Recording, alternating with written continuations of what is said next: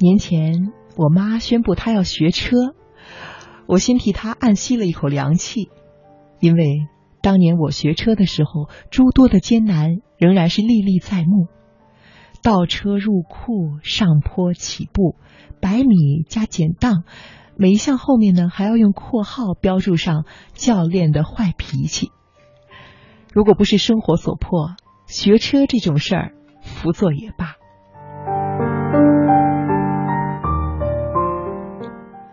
我跟我妈说：“你又不上哪儿去，在城里转悠，你那电动车就够了，朝哪儿一停还不怕警察贴条。”我妈说：“她也不打算开车，只是多学个技术总不是坏事吧？”她这么一说，我也不说什么了。我记起他是一个爱学习的人，对一个爱学习的人来说，艰难险阻是突破的可能。教练的坏脾气呢，更无需放在心上。学习是他的幸福之源，在多风雨而少彩虹的人生里，不断的给他提供快乐、自信和忘我的力量。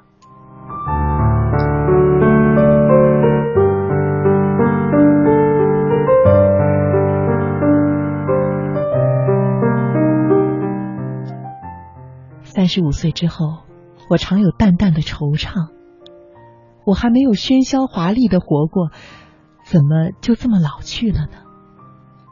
这种喧嚣华丽，倒不是指鲜衣怒马、声色奢靡，而是去很多地方做成有价值的事，把自己活成一个有故事的人。用这种眼光回望我妈的平生，发现更加荒芜。如果说我的人生里还有各种小确幸，就像是萤火一般细碎的飞舞，而我妈的人生就像是浩荡空茫的长路，因为无所有而能够一眼望到尽头。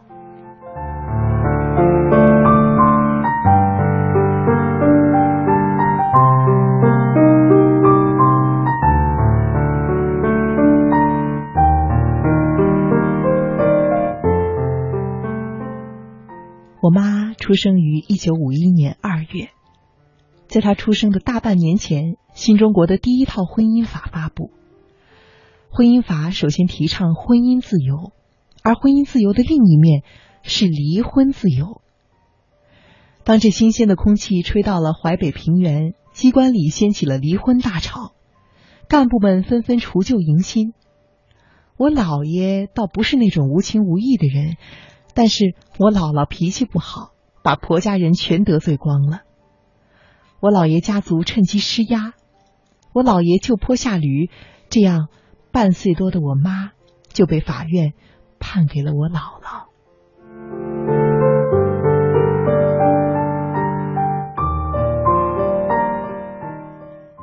我妈说，她小时候最怕听到别的小女孩说：“俺爸给我做啥啥了。”人家都有个俺爸，他没有。他对父亲的概念，就是每每在母亲的威逼下，一步三挪的到他跟前，跟他要钱的那个男人。父亲吧嗒吧嗒的抽着烟袋，重重的叹着气，从口袋里摸出钞票，递到他的手里。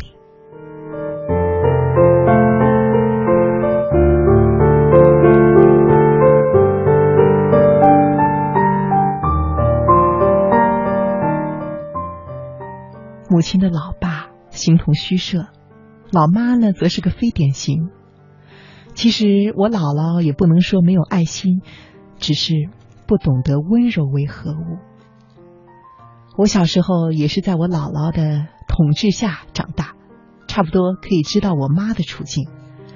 如今“原生家庭”这个词被高频的提起，连我对我的原生家庭都多有抱怨，但是看看我妈的原生家庭。真是一塌糊涂。他这辈子也没有什么钱，十八岁被招工进城，进了纺织厂。工厂里成日机器轰鸣，空气浑浊。一个纺织女工一天要在流水线上奔跑十五公里。后来她嫁了我爸。我爸虽然是一个知识分子，但是同样来自于赤贫之家，负担沉重，家中常年累月捉襟见肘，有几年又有各种变故，直到现在才算好了一些。但是，我妈的退休金依旧不到两千块，甚至不如在乡镇卫生所做过护士的我姥姥的退休金多。在这样先天不足、后天又多有负重的人生里，自然很难有所作为。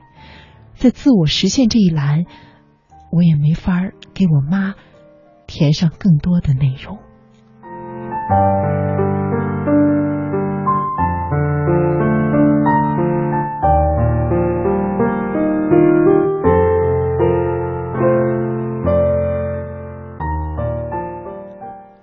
各个角度来看。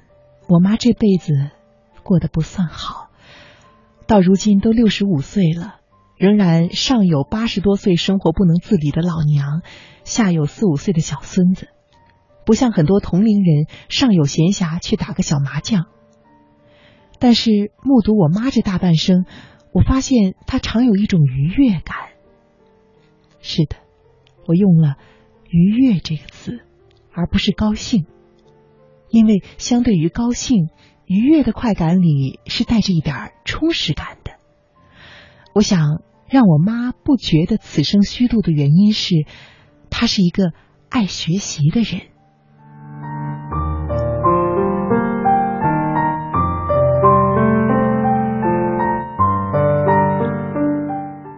前面说了，我妈那个爹跟没有也差不多，我姥姥也没什么文化。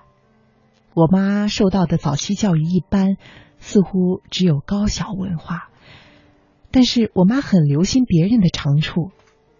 跟我爸结婚后，我爸喜欢看书、看小说，他订的那些文学期刊，我妈也拿过来看，看着看着就上了瘾。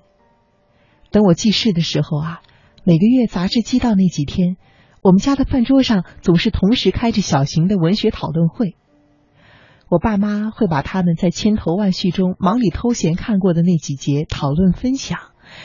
我想，我对于文学最初的兴趣，恐怕也是从这种讨论中来的吧。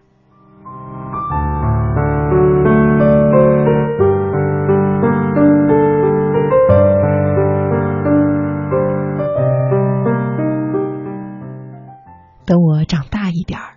我妈开始跟我一块儿看三毛、张爱玲以及民国作家徐虚等人的小说。她对三毛不太感冒，喜欢徐虚那种不疾不徐的叙事方式。一度对张爱玲很着迷，看完了之后呢，却感慨说她太毒了，警告我说：“你可不能像她那样。”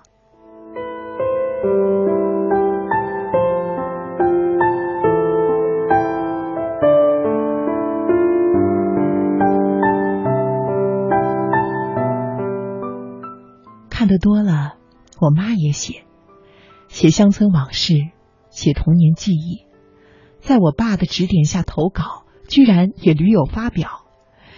当时我妈因为身体不好，获得了调出车间去办公室做勤杂工的福利。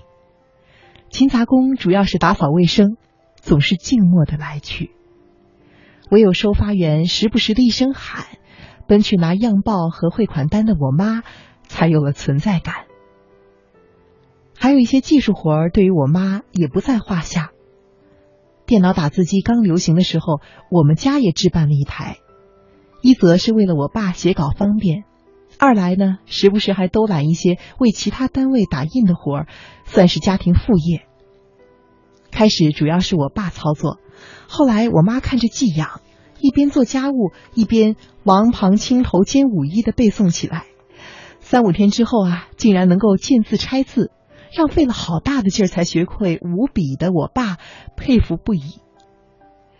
这几年微信流行起来，我妈不甘心被时代抛弃，我给她买了 iPad。从来没有学过拼音的她，成天在键盘上戳戳点点。很快，她不仅能够用微信在节假日发送祝福，甚至视频聊天以及使用各种表情符号也不在话下了。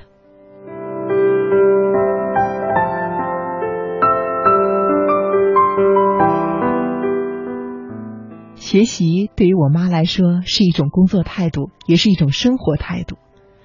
她到亲戚家会注意人家怎么收拾房间，跟人谈话会想到如何的去吸收有效的信息，连看韩剧她都注意吸收正的能量，甚至是很认真的跟我说，韩国人的理念是不要活得长，只要活得好。所以，他不关心旦夕祸福，只要求眼下的一时一刻都能够活得很高兴。我经常笑我妈说：“你简直就是一本人形鸡汤。”然而，鸡汤这种东西能被人一说再说，正是因为它是一个人人都愿意说却不愿意做的东西。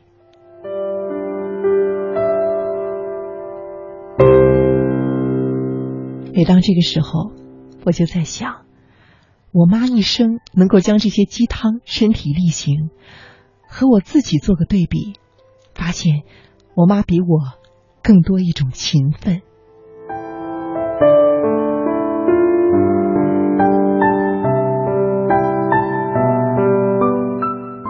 这种勤奋，不是头悬梁锥刺股、三更灯火五更鸡的不眠不休。而是勇于拥抱拥抱人生本身的那种热情。前面我说了，我觉得我自己没有能够喧嚣华丽的活过，没有去过很多地方，做成很多事，因为我注重的都是结果。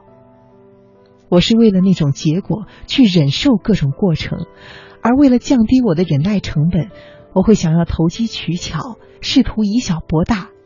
时而得意窃喜，时而灰心丧气。获得比较多的人就容易沦为目的主义者，只是因为获得本身太过诱人。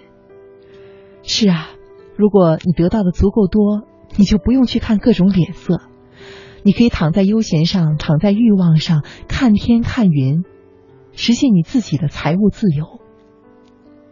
而我妈妈没有这样的好运气。她偏偏成为了一个过程主义者，结果并不重要。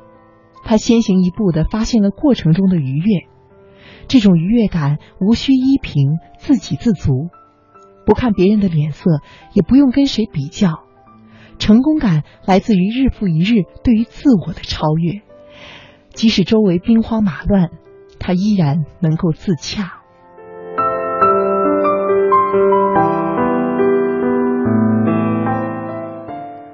我妈因此一生保持着一种有尊严的安全感。我爸这人是个妇女之友，对于女性有较多的同情，因此经常有女同事登门或者是致电跟我爸讨论各种人生难题，而我妈从未有丝毫的介怀。我读小学的时候，班主任对我家的情况比较了解，有一次竟然在班上说，颜红的爸爸是个知识分子，妈妈是个工人。但是他爸爸从来没有嫌弃过他妈妈。我当时听了，只觉得暗暗吃惊，因为我从来不曾觉得我妈妈就低我爸一等。至今，我爸说起我妈，总是不吝赞美吹捧之词。我想，这除了老公眼里出西施，也是因为他确实折服于我妈的人格魅力吧。我想，世间的很多愁苦。都是闲出来的，这种闲不是无事可做，而是没有推动自己上前的勇气。我妈妈是一个和命运劈面相逢的人，却不曾被她的命运击倒。虽然她也常常的感慨自己这一生无所作为，但是我觉得，她这种活到老学到老、不惧任何处境的精神，就是她的了不起之处。我们常会说，能够奉献的母亲最伟大，而我的母亲却让我发觉，能够救赎自己的母亲更加伟大。